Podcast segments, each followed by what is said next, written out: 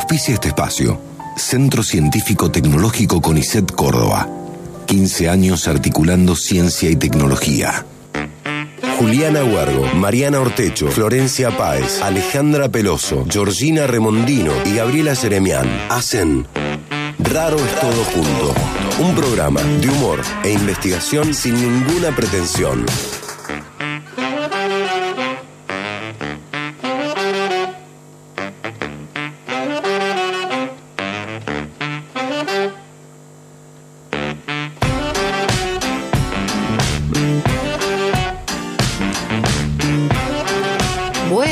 Tardecitas, Pertuti, bienvenidos a Raro es Todo Junto, el programa de investigación que tiene cero pretensión. Mi nombre es Mariana Ortecho y estoy con la gran Ale Peroso. ¿Cómo estás, Ale? Muy bien, todo muy bien, mujeres. Bueno, estamos contentos de que estás de vuelta. Queremos... Muchas gracias, yo también. Sí, la tuvimos ausente tres programas, los contamos así, uno, dos, tres, uno, dos, tres. ¿Cuánto falta para Tachando en el calendario. Sí, así como los presos. Bueno, y ahora está de vuelta, así que estamos contentas, ¿no es cierto, Gaby Jeremian? Eh, ay, Dudó, dudó. ¿Qué pasó? ¿Estás contenta? No seas Pero mala onda. súper contenta. Es que trae glamour a nuestra mesa. Sí, ella, digámoslo. No, no, el glam se lo trajo la Mary. Sí, sí. Mira, yo me quiero decirle a la audiencia, porque no nos ven, yo hoy, yo hoy me, me arreglé de forma particular, ¿sí? Sí. La dejemos ahí, me arreglé de forma particular. Estás muy a la moda hoy. Sí, muy a la moda. Y no va, que me siento en una silla que me la han puesto muy alta y parezco. ¿Pero qué parezco? Parezco un muñeco tirado en un sillón. Parecen o sea, los niños cuando quieren ser grandes y que les quedan las patitas colgadas. qué bronca me da cuando te sale mal. ¿Viste? Querés, querés tirar facha y te tra el tiro por la culata. Qué horror, ¿no? Yo ahora soy Así remondino. es, yo te banco. Sí. Un banco es lo que necesitaría yo para salir de esta situación embarazosa en la que estoy. En este momento es que yo agradezco que esto no sea tele. Viste que yo siempre digo, esto tiene que ser tele, hoy no tiene que ser tele. Pero ya te deschaban porque lo cuelgan en las redes en dos minutos, ¿eh? Sí, Sí, sí. entonces, pero es que, En ¿sabes las qué? historias ya pueden ver la situación. La pueden ver la situación bochornosa. Estoy como, ¿viste esos panelistas? ¿Viste que siempre en los programas de tele de ahora ponen un panelista como medio como colgado en una silla? Ay, sí, sí, la banqueta, Como la en otro nivel escénico. Sí, sí, sí. ¿Viste? Bueno, así me siento. Esto En es fin. jerarquía, señores. Esto es jerarquía. Es jerarquía. Nosotros estamos como pigmeos acá y vos allá arriba. Exacto, es como el entrevistador que se pone arriba en el pedestal claro. para mirar de, arriba al resto. Estás a lo fantino. Qué extraño, por favor. bueno, queridas, saludamos al resto de raros todos juntos, Juli Huelgo, Flor Páez. Eh, y quiero decir, y Roti Bustos, obviamente. Siempre me dicen decirlo y yo no estoy por decir nada. che, eh, Sabri Bustos está como siempre en servicio informativo, Luli Jaime en locución y hoy está con nosotros la gran Cel Pereira. Ay, qué dulce ese sonido que se autopone.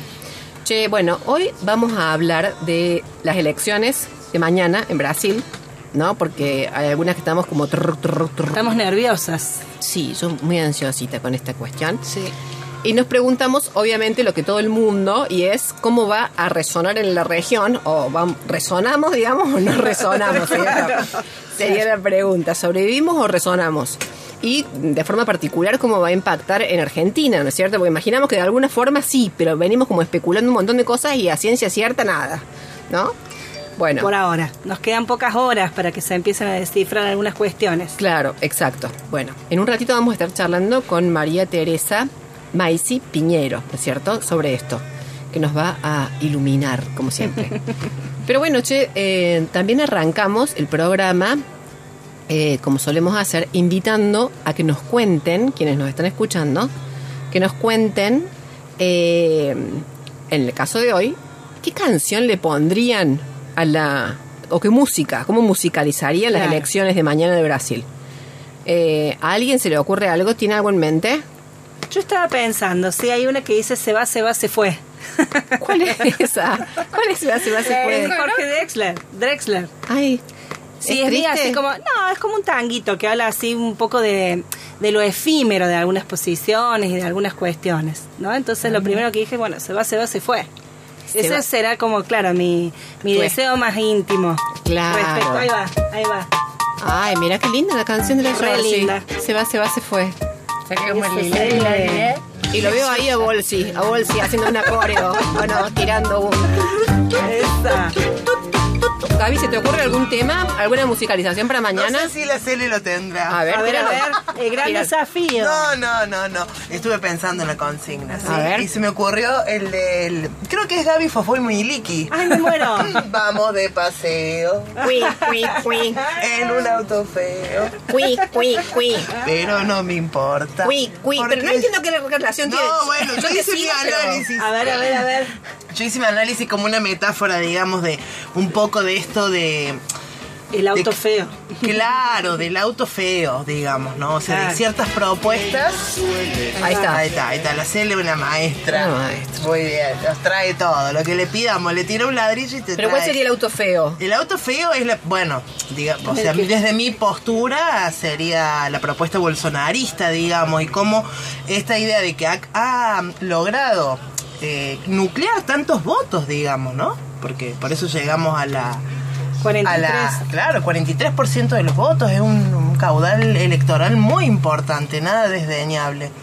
Digo, ¿cómo, cómo esos brasileros, y que en muchas, ca- muchos casos vamos a conversarlo seguramente hoy, ahora, en minutos más y después con nuestra invitada, cómo estas, estas propuestas Sí. eh, convocan, digamos. Entonces, vamos en un auto Claro. feo, pero no me importa. Eso es lo que me sonó, ¿no? Ay, qué profundo, Gabriel. Yo no esperaba esto, yo tampoco para la apertura del programa. Viste que en general es más jijiji, jajaja. Claro. Pero cuando trabajas Claro, con gente así, no, no, no, es el vicio. no, quizás nada que ver. Fue mi, mi análisis personal en ese sentido, como que se comen algún buzón, pero no importa, Sí. digamos. O sea, bueno, nos mancamos el auto feo, pero... Hoy es tremendo, es una tesis sociológica la que acaba de guacho. Sí, dijo Gaby Fofo Miliki y tiró la tesis de doctorado de sociología. Flaca, ¿tenés alguna canción en mente? No, sí. la, No, no, no, no. después de esto, ¿qué querés que diga? Nada. O sea, el marcha es también- fúnebre. No, no, también lo tiré para que la audiencia que va a Sí, mandar todos sus mensajes claro. Sí, vea, pide. digamos, esa, sí, esa diversidad musical que le Claro. podemos, que lo invitamos a imaginar cualquier canción que lo convoque relacionado con esto. Bien. Digamos. Eh, a mí se me viene como una especie de. Carmina Burana, Ajá. ¿viste? Como esa cosa así como de- medio como apocalíptica, como de que no quiero ser, digamos, Mm. Bueno, pero no te- para te- abuelo. bien. Pero se me viene una cosa así, ¿qué querés que te Sí, diga? sí, bra, bra, Brasil, abuela. no se me viene. No, Por no. lo que sea, ¿entendés? La, la, la, la, la, la, Sí, no. O sea, no, claro. ya tengo claro, yo la como un... caipiriña y no, no, esas cosas no. No, vengo medio como... Vengo medio este así, medio baquetona. Bueno, che, cuéntenos cómo musicalizarían las elecciones de Brasil de mañana. Digan lo que sea, porque acá la Cele después lo musicaliza posta. Sí, sí, nos Esa, trae. mirá la fe que se tiene esta mujer, vamos. Bueno, Bueno. para quienes nos manden los mensajes, recuerden que tienen que hacerlo a nuestro WhatsApp, al WhatsApp de la radio, 351 30 77 354 o a nuestras, nuestras redes en Instagram, arroba raro, es todo junto. ¿Sí? Perfecto. Que- Tienen que ponerla, responder a la consigna, poner los tres números del DNI, el nombre, eh, para participar por los premios de hoy, que son... ¿Qué son? Esta tarde nos regalan las chicas de Entre Cejas y Pestañas un esmaltado semipermanente que, como ya dijimos varias veces, Ay, qué lindo. está llegando el calorcito, así que pueden elegir entre que sea para las manos o que sea para los pies. Ah, y a las chicas las encuentran en Gregorio Gavier, casi esquina Tejeda, y en el Instagram como Entre Cejas y Pestanas.cba.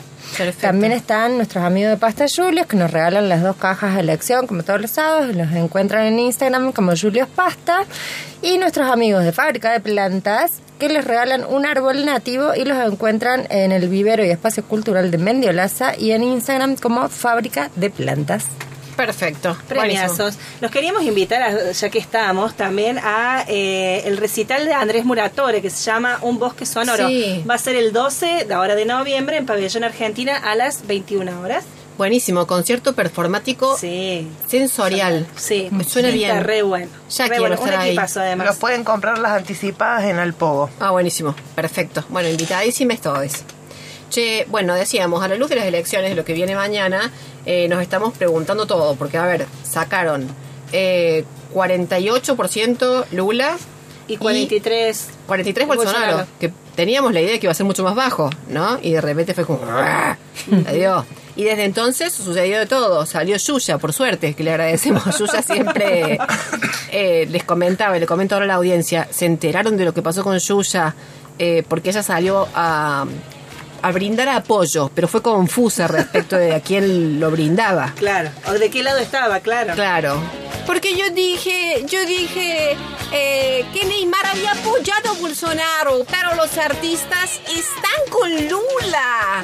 Entonces le dijeron, sí, sí. Eh, claro, porque gente famosa, ricos y famosos apoyan, apoyan Bolsonaro, pero artistas con Lula.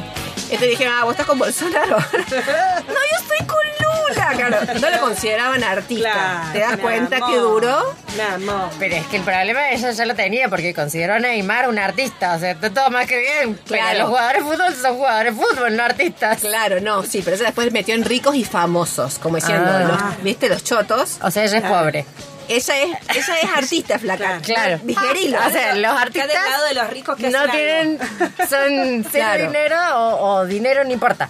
No im- Claro. Es como la gente que aporta, ¿te das Es cuenta? como- claro. Ella se considera, y le dijeron, paga un poquito, Yuya, porque vamos, te vamos a decir cuántos pares son tres botines. ¿Viste? Fue fulero, pobrecita, me dio pena. Me dio pena Yuya. Pobre, sí. Me, me dio pena Yuya, mira lo que te digo. se la jugó y le salió mal.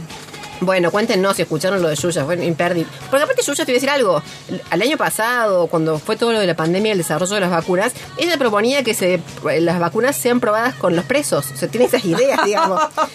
Ah, Yuya ¿se hermosa, sí. No, sí, yo creo que podrían ¿Pero probarla. estás segura que no apoya a Bolsonaro? Las- Pero es que esa era la pregunta, ¿viste? Cuando así, Yuya, ¿estás segura vos? Porque a lo mejor vos te has confundido las caras de ellos. ¿Entendés? Puede ser. Puede ser, porque sí, sí puede ser. Puede ser. cierra, no cierra.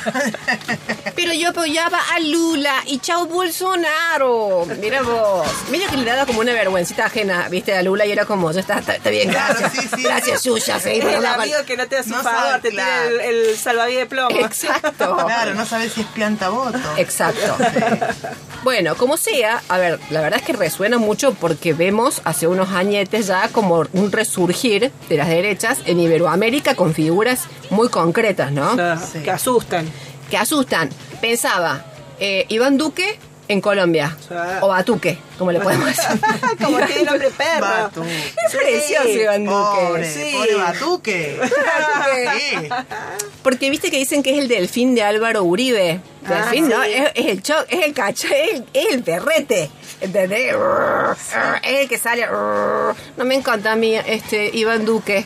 Eh, Tiene nombre perro. Sí. Sí. Y siempre saliste con esa cara de buen desayuno. esa cara que no tiene nada que ver. La gente a mí con, con esa cara me, me da desconfianza. Bueno, después, en Ecuador, Mm, Guillermo Lazo, sí. que es este hombre que habla excesivamente lento. ¿Lo han escuchado alguna vez? Sí, con menos onda que un renglón, Bueno, es tremendo. Sí. Eh, cuando asumió su discurso de asunción fue que la justicia sea justa, que la educación... Flaca, en serio. Eh, oyentes, no sé si lo escucharon, ojalá que no, pero que la educación eduque. Te voy a decir, no, este hombre de verdad, o sea, va a ser el primer Pero claro, ganó, en realidad con lo que estaba mencionando, básicamente tenía que rellenar el discurso, por eso lo hacía lento, porque no tenía nada para decir el No, flaca, te juro, era tremendo. Encima le habían llenado el evento, el- la, ceremonia, le habían puesto muchas, muchas, muchas flores. Bueno, no sabía si era un entierro, era un velorio. Era raro, era raro la situación. Y él encima hablando así. Aparte, la justicia que sea justa, no sé qué, se bajó de ahí, nomás lo acusaron de corrupción. No. Tuvo que ir te dar las mil explicaciones. La se cumplió, se cumplió. claro, se cumplió su deseo. Bueno, después, por ejemplo, saltamos el charco, ¿no? Siguiendo con un poco las figuras en Iberoamérica. Santiago Abascal, ¿lo tienen? Ah, sí. Es igual a un vecino mío. Ay, es dramático. No, es igual un que ya lo tengo montado a mi vecino. Ah, listo. Y de Santiago también. Y a San- ahora Santiago me cae bien. En comparación al vecino. Hice como inversión de roles. En de todas las tintas, las cargué contra el vecino. ¿Entendés? Saca la basura y yo. Proyectaste, proyectaste. Ya, ya estoy No es hora de sacarla. No es hora de sacarla. No pasa, no pasa, no pasa a los recolectores a esta hora, Santiago. No se llama Santiago. Me llama Roberto, pero es Santiago. En fin, bueno, obviamente Bolsonaro. Bolsonaro. ¿sí? carita. Este, que me encanta a mí, mi madre, que es una persona que siempre trata de ver las cosas buenas de la gente, lo lindo, ¿viste? Y de Bolsonaro, mi, mi madre también lo voy a decir, es muy de izquierda, muy de izquierdas. Eh, y de Bolsonaro dice, pero a mí me gusta el pelo. Ay, no. la quiero. No, claro. El pelo, mira vos. algo, algo trató de que rescatar. Es verdad. Bueno. tiene un quincho. Claro, Para tiene la un edad que importante. tiene. Sí, sí, Para la edad que tiene, sí. Lo lleva bien el quincho, ¿sí? Lo rescato, lo rescato.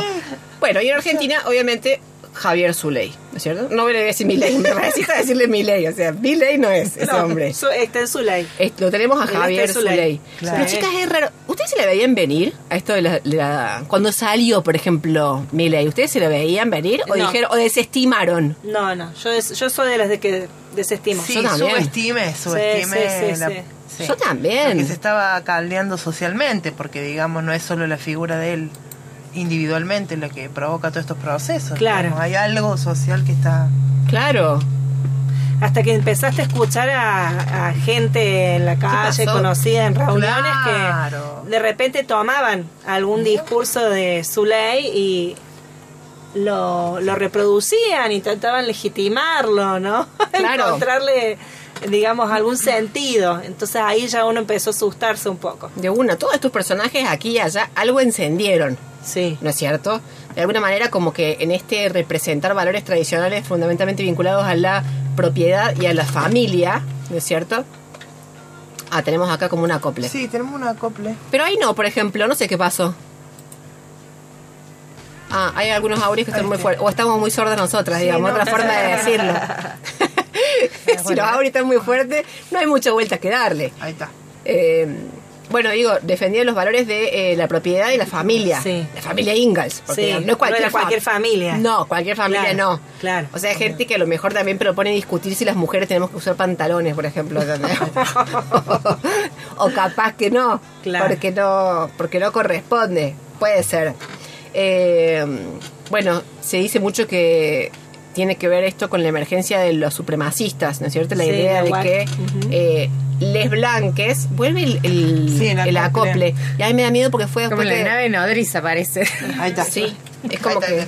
Vamos Sí, descendiendo. A mí el tema de las derechas me da miedo, así que todo este tipo de cosas... Sí, Puede ser, no, puede son ser. Persigue un señales. poco también, te señales. digo, ¿eh? No, no, no, estarán haciendo algo y cambiemos de tema. Y si quieren reformulamos el programa. Nos hicieron renegar desde el principio y acá Sí. Yo les dije que habláramos de las trillizas de oro y que volvían. Ustedes querían hablar de la derecha y la emergencia de la derecha. Claro. Ahora Digamos la verdad, nos costó llegar hasta acá hoy, nos costó un montón. Ahora Es ponemos verdad, toda la, la carne en el verdad, asador. sí. Aunque haya acople, hoy se va a hablar de la El derecha. acople. Si les contamos, eh, de verdad que eso pasó, lo que dice Gaby, nos sucedió. Cuando dijimos que íbamos a hablar de las nuevas derechas, fue como se cayó WhatsApp. Fue como, ay, pero eh, estaba, estaba Nos diciendo están que... hackeando. Sí, no, voy a, seguir, voy a seguir por mail. Ay, se cortó internet. Ay. ¿qué pasó? Bueno, nos reunamos. Se me rompió el auto. ¡Ay! Ay, un supremacista te pinchó la rueda. Georgie, pero... Sí. Madre mía. complot. Chicas, fuera de joda, ayer me pincharon la. No. Esto lo cuento al Bueno, aire, no lo habíamos Hasta acá se terminó. Está listo. No puedo con mi fobia. Sería este programa. Cere Pereira, ¿de verdad? Te juro, No. te juro. Pero tema o sea, de otro ah. programa. Sí, porque ya me de quedé eso. intrigada. O sea, Después de- O no sea, fue peguen. adrede eso. Sí, sí, sí. Las teorías Fue conspirativas adrede. nos Fue a adrede, fue adrede. Ah, maldito. Sí, sí, fue adrede. Bueno, no, no vamos a saltar en Sí, conclusiones. no, no, no, porque no, no quiero adjudicar el atentado. A la derecha. Pero claramente fui víctima de un atentado. Mira, a ver, no quiero apresurarme, pero otra de las cosas que íbamos a decir, justamente, que han encendido muchísimo, son todas estas conductas violentas, ¿no es cierto? Sí, como Claro, exacto. muy como de despreciativas de lo diferente Sí. en cualquier término, en términos étnicos, en términos de género, en cualquier De término. clase. y eh, una respuesta violenta. De hecho, en general, estas iniciativas de derecha que estamos mencionando son bastante defensoras de la libre tenencia de armas. Claro. Sí. Así de simple, ¿no?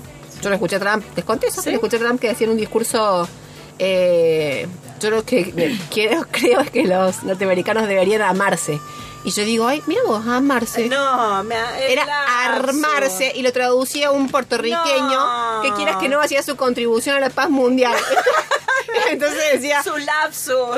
el lapso de puertorriqueño que, que no quería que se armen, ¿entendés? Quería que se amen. Entonces decía, los norteamericanos deben armarse. Y yo, deben No, armarse. no, no. Trump, digo yo. No, era armarse, Claro, jódete. claro. Eh, bueno, yo tengo una propuesta. A ver. Humildemente. A ver. Quienes quieran eh, portar armas, que las porten, siempre y cuando sean de juguetes. Puede ser. ¿Cuela? Se sacan las ganas. Claro, Yo a Viviana Canosa le daría una pistola blanca brillante. Decime si no. Es como que la neces la requiere. La requiere Viviana Canosa. Para que canalice ahí. Sí, Claro. a un Eduardo Feynman. No sé si quiere, pero yo le daría, ¿entendés? Una pistoleta de juguete con silenciador. agua hay que darle a Feynman. ¿Agua?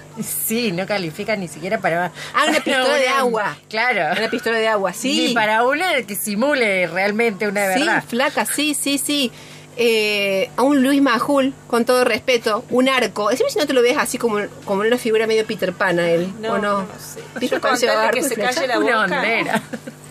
No sé, una herramienta así. A un Alfredo Leuco, yo le doy las boleadoras. Con todo- pero con todo respeto y cariño. Porque, digamos, ¿por qué no? Si ellos quieren tenerlas, que sean de juguetes, entonces. Ellos son felices y nosotros nos cagamos de risa. ¿Por qué no? Cierra por todos lados. Digo yo. Bueno, otra cosa, por ejemplo, que me llama mucho la atención de toda esta emergencia, digamos, de la derecha, es que son discursos bastante, como te puedo decir, desarticulados, como en términos de argumentación. Sí. ¿Viste? Son más eh, rollo Dipi. Ah, me acordaba del Dipi.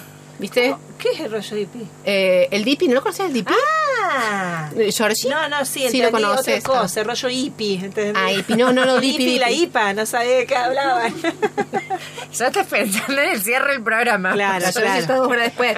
No, el Dipi, George, eh, viste que el- esta cosa de que los políticos son todos unos ladrones. Eh, por eso me quiero dedicar a la política. Claro, Digo, si claro, no, cierra, no claro. cierra, no lo Hay pienses. que sacar a la Dipi. Y pero es como su ley. La Es- casta, o sea, Claro, pero quiero claro. ser parte de la casta. O sea, Claro, no se entiende que nombrar de otra manera. Claro, hay algo que no cierra en el discurso de esta gente. Exacto. Y uno más o menos como que, viste, en la política, por lo menos nacional, vos ubicás a las figuras y están un poquito más acá, un poquito más allá, ¿no es cierto? Pero hay algunos que quedan como, medio como que no, no, se- no te dejan Sí, no ubicarlos. terminas de entender.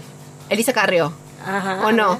No, Elisa Carrió, viste, que Bueno. está, está como en un lugar que no sabes cuál es. Ah, sí, sí, es como Depende del día. Depende del día. Está en todos lados a la vez. A mí me cuesta cada vez más entenderla en serio, o sea, yo no sé dónde ubicarla.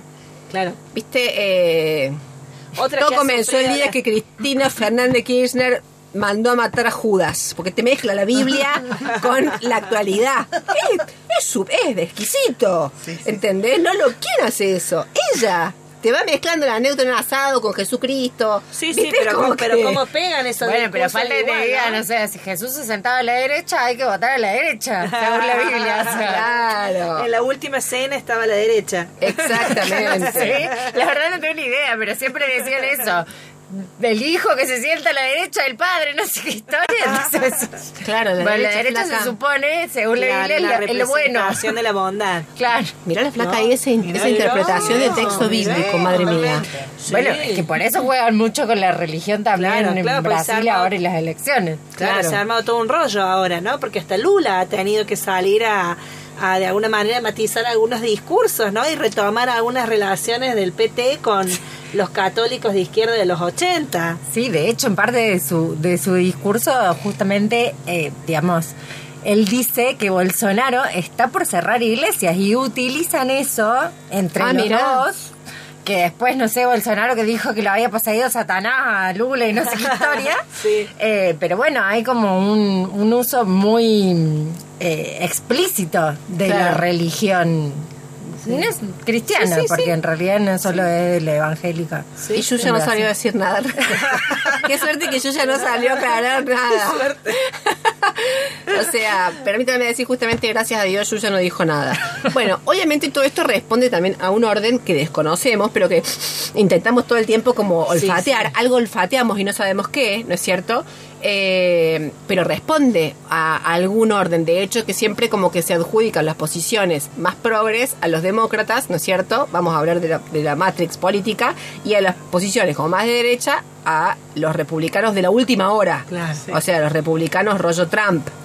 Sí, sí, sí. ¿no? Pero en Iberoamérica están articulados a través de fundaciones que nunca dan mucho la cara, pero que a su vez uno puede como linkear a figuras como eh, Tomás Pedro Regalado, creo que se llama, el que es Ah, precioso. suena. Exalcalde de Miami, que no te Sí. podés llamar regalado. O sea, decime si no es bellísimo que te llames regalado. O sea, yo, yo celebro, o sea, me abro un vino, te juro. Mirá si vas a ser no podés, llámate vendido, ¿entendés? Pero no regalado. O sea, favorecenos un poquito Un más. poco de dignidad. Un poquito de dignidad para, para. Latinoamérica, hijo. Hola, yo propongo el tema ¿Qué ves? de Divididos. Por Ah, eso de, bueno. Sí. por eso de el bien y el mal definen por penal. Excelente. Muy bueno. Excelente. Muy buena, Cecilia. gracias Cecilia. Buenas tardes chicas, la elección de mañana la musicalizaría con Barbosa de Tabaré, Maximiliano de Vialemase. Mira. Muy bien. Yo no sé cuál es Barbosa. No, yo tampoco. ahí la vamos a buscar, ahí la vamos a buscar. Ahí, ahí la selección. Ahí va. El llanto de un borracho es un montón Ah, de. Está medio bajón también. Qué que lo linda, man- ¿no? está Pero medio, qué está medio para abajo también. Que lo van con la persona que lo mandó porque yo Sí, ya dije camina a Maxi. Urano. Se más dramático que eso no hay. Está bien. Bueno, está, está bregando por una votación tranquila. Eso, ¿no, flaca? Bien ahí, Maxi. Me Totalmente. encantó. Sí. Bueno, en fin, che, yo la verdad es que con todo esto me pregunto, a propósito de lo, lo que comentábamos en el inicio, ¿no? Es qué implicancias va a tener en la región, posta, en qué va a incidir para Argentina, porque también estamos ahí a un pasito trinqui de nuestras propias elecciones. Eh, y fundamentalmente, digamos, queremos entender qué o quiénes están detrás, qué buscan, qué quieren, ¿ande van? Dicho de una forma académica, ¿no es cierto? Y sofisticada Sí, sí. Sobre todo. sobre todo. Pero bueno, tengo la expectativa de que ahora que conversemos con eh, Maisy. Maisy, entendamos un poco más de todo esto. ¿Les parece que vayamos a una tanda y Vamos después a una volvemos a, tanda. con Elia? Así es. Bueno, nos encontramos. Raro es todo junto. Humor e investigación en la tarde del sábado.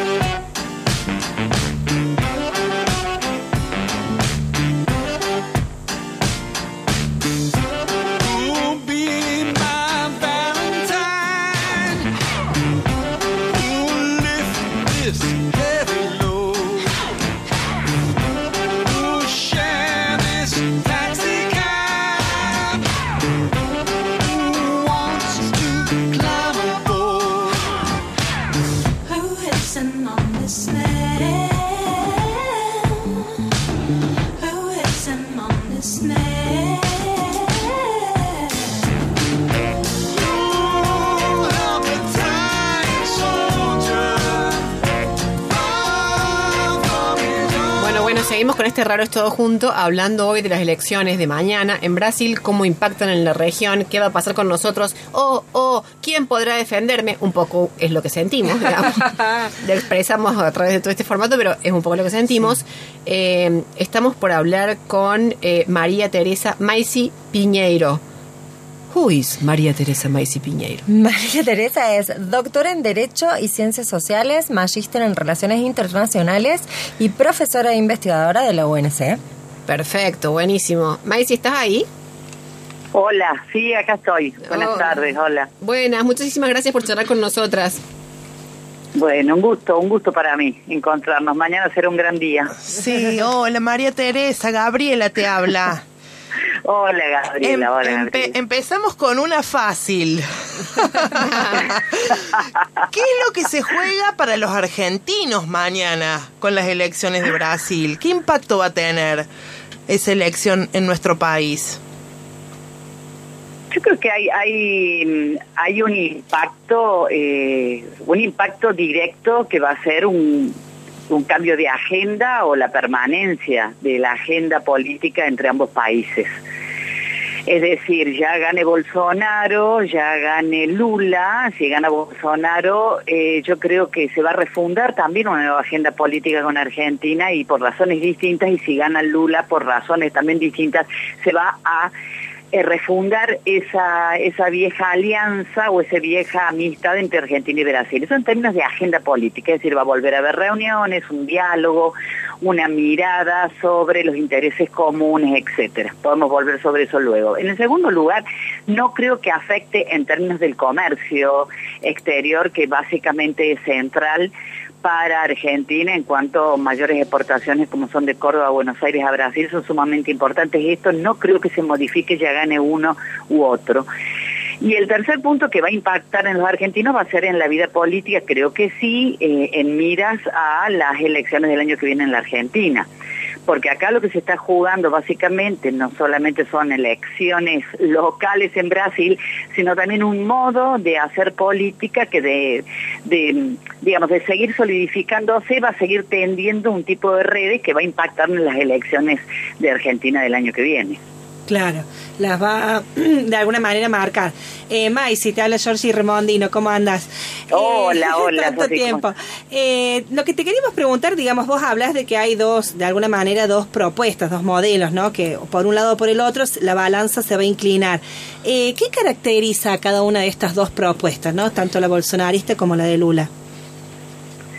Eh, le- los dos modelos, digamos, es como, como los dos modelos que existen hoy prácticamente en todo el mundo en las contiendas electorales. Prácticamente en el mundo estamos viendo, básicamente así polarizados, un modelo que es el modelo de, de Lula, el modelo que promete Lula, digamos, que es un modelo que tiende a una protección fuerte del Estado, a una participación amplia de la ciud- ciudadanía, a un eje central de la democracia como un vector para la construcción justamente de la ciudadanía y del Estado, una participación amplia de, las, eh, de los organismos regionales, ¿no? para una defensa más adecuada de lo que son los intereses regionales, a lo que se perdió durante todo este tiempo con la gestión Bolsonaro y con las otras gestiones de derecha. La vuelta, lo que propone eh, Lula básicamente es mm, tiene un, un concepto muy claro que es no no tengan miedo que conmigo no viene el comunismo, sino que viene una perspectiva más vinculada a una alianza fuerte entre sectores del capital y del trabajo, como ha solido plantear Lula, con lo cual todos los sectores tienen que quedarse tranquilos.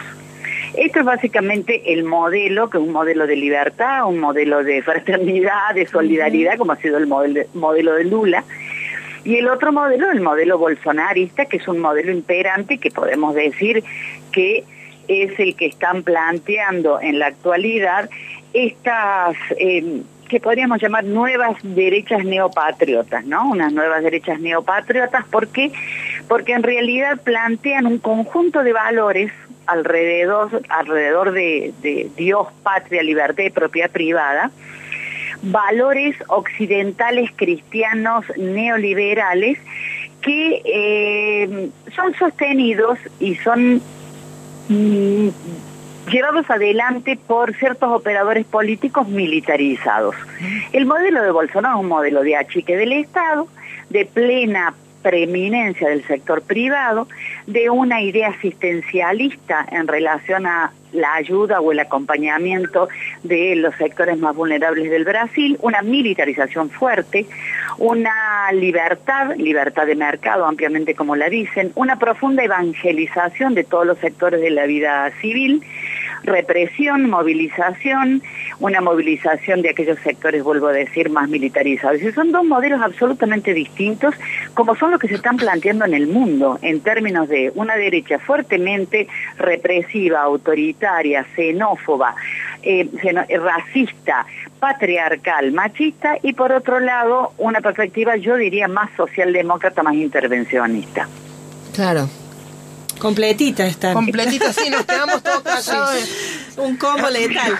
Sale con papas. Eh, Sí. Un combo, un combo letal. Venimos hace mucho, digamos, lo que lo que se juega en este en este momento no es un dato menor. No es un dato menor, vuelvo a decir, porque tiene que ver con modelos que se están dando en el mundo. Entonces, el interés que estamos teniendo en Brasil no es solamente porque si Brasil eh, se resfría, nosotros estornudamos a nivel regional, no solamente por eso, sino porque lo que puede triunfar o lo que puede perder son dos modelos absolutamente distintos de entender la democracia, la participación ciudadana, las libertades y demás. Cuando Bolsonaro habla de libertad, es libertad económica y libertad para ejercer ese individualismo que ha movido Bolsonaro todo este tiempo, que es un individualismo absolutamente competitivo y donde la seguridad aparece bajo la libertad de poder tener armas para poder defenderte y agredir a quien te parezca para la defensa de tus intereses.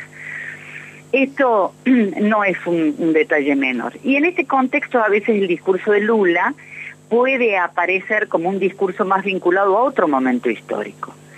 Y eso es cierto, eso es cierto. Estamos en un momento de una, de una fuerte preeminencia de estas derechas neopatriotas que incluso eh, no quieren saber nada con los organismos multilaterales, no quieren saber nada de discutir un orden global, todo lo contrario, y se asientan en valores que eh, en valores que son muy fuertes, ¿eh? porque bueno, yo particularmente, yo no creo en eso del voto vergüenza, que por allí se dijo como que en la primera vuelta las encuestas habían dado mal, Sí. porque los ciudadanos tenían vergüenza de decir que habían votado a Bolsonaro. Yo no lo creía eso en absoluto. Yo creo que las encuestas dieron mal porque ya no se puede creer en las encuestas, que es otro problema. Tiene que ver con las muestras, Claro. tiene que ver con, con los modos de construcción, yo diría más técnico-metodológico. Claro, sí, sí. Eh, el, el pensamiento de Bolsonaro es un pensamiento que se asienta en valores muy claros, muy firmes, muy sostenidos y que son compartidos por una amplia mayoría de la población brasilera. Lamento esto, pero creo que es así.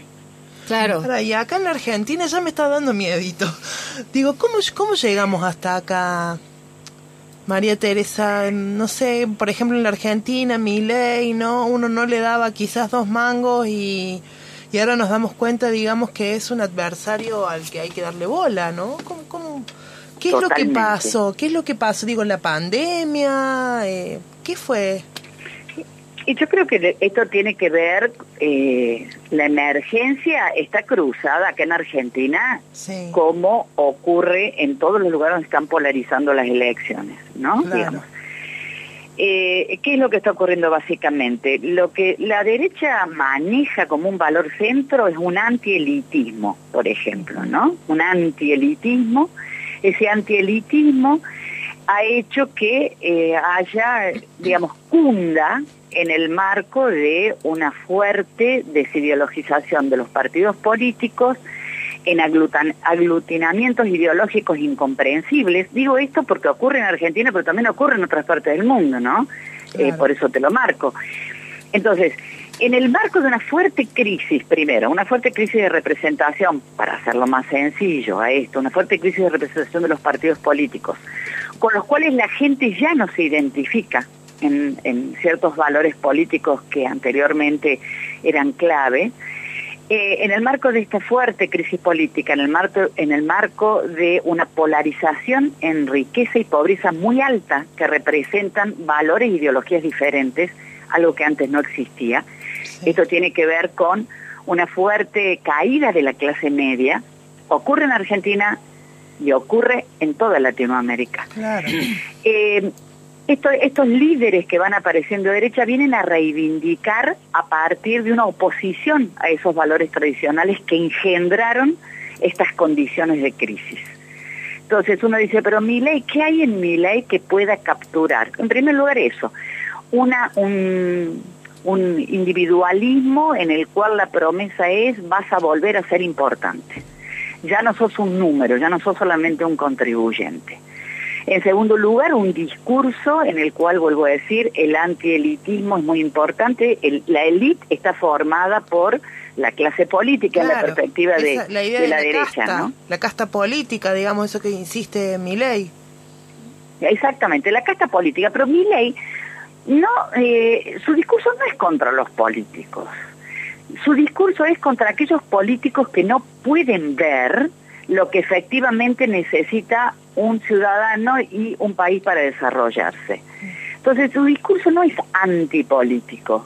Su discurso es justamente una idea de, eh, de no caer en el elitismo tecnocrático que aglutina a todas las masas como si la masa fuera igual. Entonces hay ahí esto aprendido en los jóvenes en, en un contexto además de una necesidad de, bien- de identificación con nuevos valores, también puede ser en contexto de pandemia. Eh, la idea de la xenofobia, nosotros no la tenemos en estos términos como la tienen en Europa, pero bueno, en contextos de crisis siempre el otro es responsable de algo, digo el otro como esa figura que es el culpable de. Eh, bueno, además, la vuelta a los valores patriarcales, digamos, esto también hay que pensarlo, ¿no? Eh, la derecha te, te ofrece una vuelta a los valores patriarcales y conservadores, aquellos que permitieron que las naciones y los países fueran eh, grandes en el discurso, ¿no? Pudieran desarrollarse y demás. Y en un contexto donde las diversidades, las disidencias, las perspectivas de género están construyendo sus propias identidades, construyendo sus propias identidades con todos los cimbronazos que eso implica, ¿no? Bueno, son caldo fácil en esa incerteza para que venga alguien desde afuera a producir la certeza, es decir, miren, hay que volver, hay que ser de nuevo cristiano, occidental, moderno, eh, cada cosa en su lugar, el hombre, la mujer, este discurso que tienen justamente patriarcal que se encuentra en todos, uno lo puede ver, ¿no? En Bolsonaro, lo puede ver en el propio Milei, por más que se dirige a la gente joven, lo puede ver en Macri, lo ve en Europa, ¿no? Lo vemos en, en muchísimos líderes políticos. Claro, además también hay como una, a nivel comunicación, en general, digamos, hacen, exhiben como una crispación, ¿no? Como un estado de crispación. eh, eh, que debo decir, en ese sentido, digamos, yo, yo, yo, mm, como, a ver, ¿cómo explicarlo? Entiendo sumamente como razonable, comprensible, que genere tanta identificación por parte de la gente. Porque también es extraña, digamos, la actitud, yo creo, de mucha gente que está en política y aún con, vamos a decir, buenas propuestas, eh, tiene un Estado que no se corresponde. Esta cosa, digamos, del político que se sienta cómodo, como yo decía recién medio en broma de Iván Duque, bien desayunado, limpito, impecable, hablar en un estudio, con el tiempo, la parsimonia, cuando del otro lado, digamos, muchas veces, Claro. la verdad no quiero ser demagógica, pero hay desesperación. Entonces, hay algo también a nivel discursivo que en muchas figuras políticas está desfasado y estos personajes comprenden muy bien, entonces aparecen, no desde lo que dicen, sino desde cómo lo dicen, en un estado que genera una fuerte identificación. Estoy indignado, quiero que salgan, ¿no es cierto? No sé si me explico. Sí. Sí. Eh, vos sabés que te escuché un poco recortado, un poco cortado, te estoy escuchando, es muy bajo. No sé si podrás subir algo de los Ah. niveles de audio, porque te estoy escuchando muy bajo y me cuesta seguir, Ah. este, seguir el razonamiento. No, solamente decía, ¿me escuchas ahí un poquito mejor? Sí, te escucho un poco mejor ahí. Bueno, ahí me acerqué un poquito más al micrófono. Solamente decía. Ah, sí, me había alejado, parece. Solamente es- decía que eh, siento que hay algo en la forma de comunicarse de, por ejemplo, eh, de Javier Milei concretamente, pero que noto que lo hacen muchos de estos personajes, ¿no es cierto?, de derecha.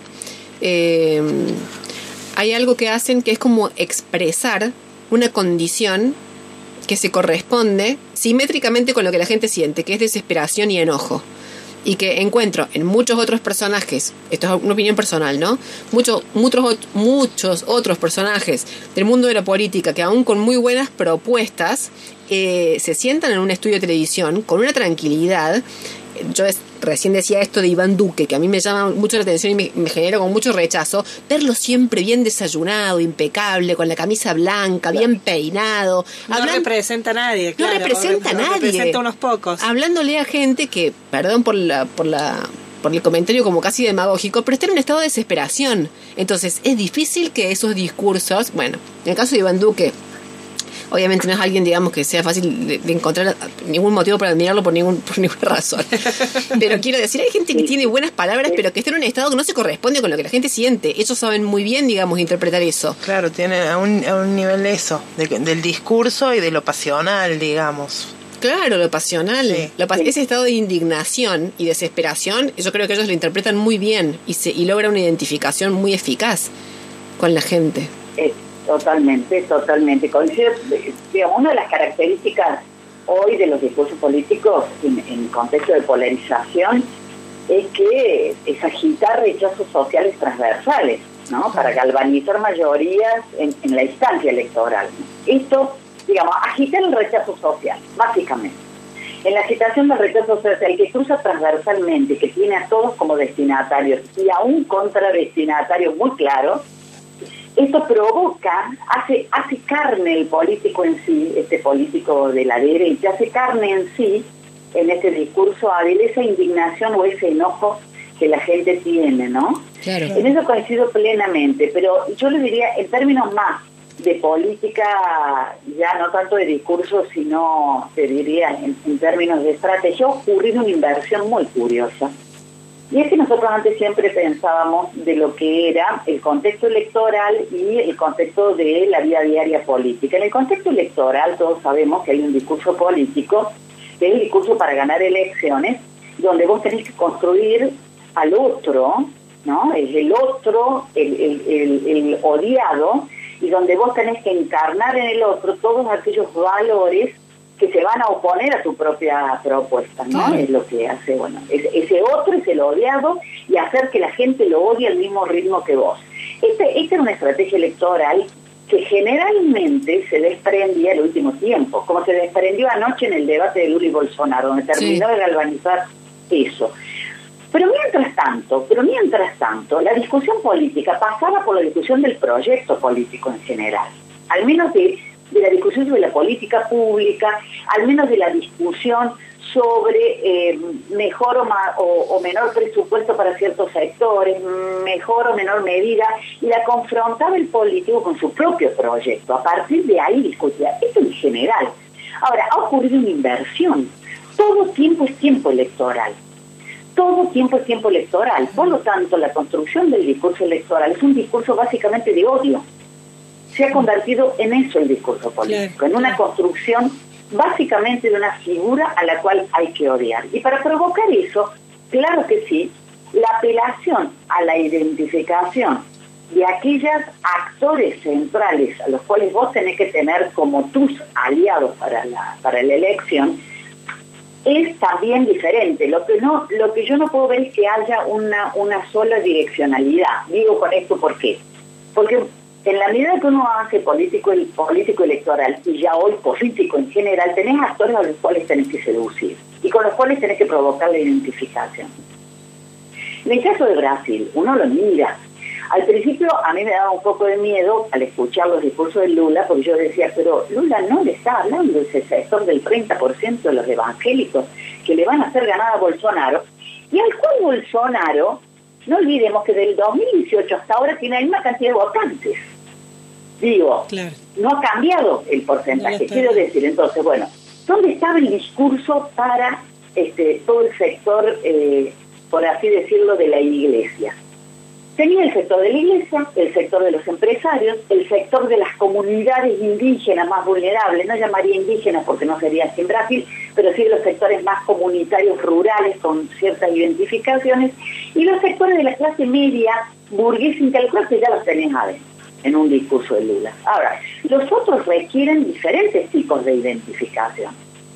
Eso lo vimos anoche con Lula y lo vimos hace poco. Digamos, ¿por qué, ¿Por qué se introduce el tema con Lula, por ejemplo, del aborto? Esto es una cosa rarísima. No estaba, después de, digo, eh, a mí me preocupó mucho después de las elecciones, de la primera, de, de la, La primera primera vuelta, yo di, ¿cómo? Sí, sí, la primera vuelta. De la primera vuelta yo dije, si Lula no cambia el discurso, perdemos. Si Lula no cambia el discurso, si Lula no polariza, si Lula no va a fondo con lo que es ya la contienda electoral, porque Lula viene de otro, de otra tradición en la construcción del PT, que es una tradición más vinculada a esto que decimos, a un discurso político de construcción, movimentista, democrático, derecho de los trabajadores, y se enfrenta con un tipo de la derecha, que se reproduce en toda la región, que se identifica con los sujetos, ha logrado, digamos, hacer, producir en sí una identificación que tiene que ver con los valores más conservadores de este de Brasil. O sea, vos decís que tendría que haber hecho, vos, por ejemplo, le hubieras dicho que haga lo que hizo Macron, que fue ¿no es cierto? Lo que hizo Macron, que fue como, como posicionarse así, en contra de la derecha, e invitó a todo el mundo a votar en contra de la derecha. O sea, ya no proponía nada su más que propio, claro, no, ¿no es era cierto? su propio programa, sino en votar en contra. en contra de la derecha. O sea, es como que se subió ese juego discursivo de vamos en contra de alguien. Vamos en contra de alguien. Yo creo que ya lo hizo, ¿eh? Ya lo, ah, me parece que anoche cerró con Lula esto bien, Ah, tomando algunos puntos. Te hizo caso. yo creo que sí. Yo, yo creo que hizo un cambio desde la primera desde la primera elección a esta, ¿eh? Claro, ah, bien, En el bien. discurso de Lula. ok. Eh, básicamente se vio anoche cuando termina de cerrar. Vean. Eh, lo termina de cerrar poniendo, dándole tranquilidad a la gente, a todos los- a todos estos sectores. Le da un- una tranquilidad al sector de- de- del capital, como te digo, porque en definitiva él ya tenía todo el apoyo sí de lo que era el sector empresarial y el sector de la, de la mayor cantidad de las pymes en Brasil que ya habían manifestado su adhesión, el sector de Ciro Gómez, de TV, el, el sector de la clase media, vuelvo a decir, burguesa intelectual, muy preocupada por la democracia y por el avance de la militarización y de las armas y de la violencia. Yo creo que todo eso lo termina de cerrar. Y la instalación del tema del aborto fue interesante. Porque el tema del aborto, para un socialdemócrata como el caso de Lula, no lo va nunca a poner ni como un tema electoral, ni un. no va a debate o a discusión este tema, básicamente. Claro, es Esto que lo introdujo. No, Sí. no, no, no, digo, hay un montón de cosas.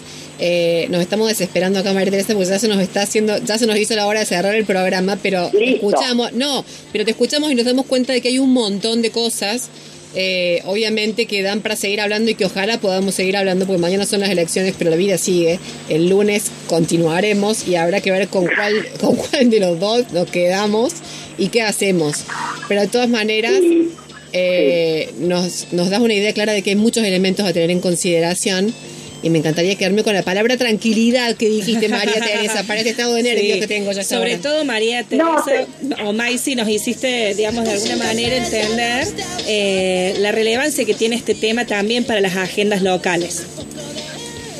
Totalmente. Yo quiero decir, yo quiero llevar, a ver, eh, absoluto, te vuelvo a decir, mañana va a ser un gran día, como dice el último spot de Lula, que es hermoso, que estaba viendo que ha salido ahora, mañana va a ser un gran día. Están dadas todas las condiciones para que Lula gane. Están dadas las condiciones. Digo, yo no me atrevería a hacer un vaticinio, no creo en las encuestas, o sea que lo último que se está dando para mí no es ningún dato, Claro. en ninguna de las encuestas ya. Bueno, Eh, María solamente Teresa. en un análisis político. De una, y nos queda, Sí. mira, muy en consonancia con las elecciones de Brasil y con todo lo que sucedió entre las articulaciones de las organizaciones políticas y las religiosas, no nos quedará otra más que rezar.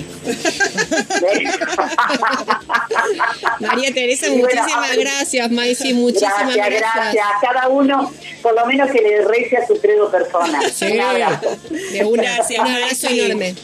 Chau, chau. Gracias, hasta luego. Chao, chao. Era María Teresa Maisy Piñero, le pedimos disculpas por cortar así siempre nos menos en el una medio. Genia, pero bueno, una genia. Queridas, ¿tenemos ganador? Sí, tenemos ganador. Cecilia, nos vamos a comunicar con ella durante la semana. Perfecto, queridas, nos despedimos, nos encontramos el sábado que viene. Siguen ustedes ahora con otro siglo. Adiós.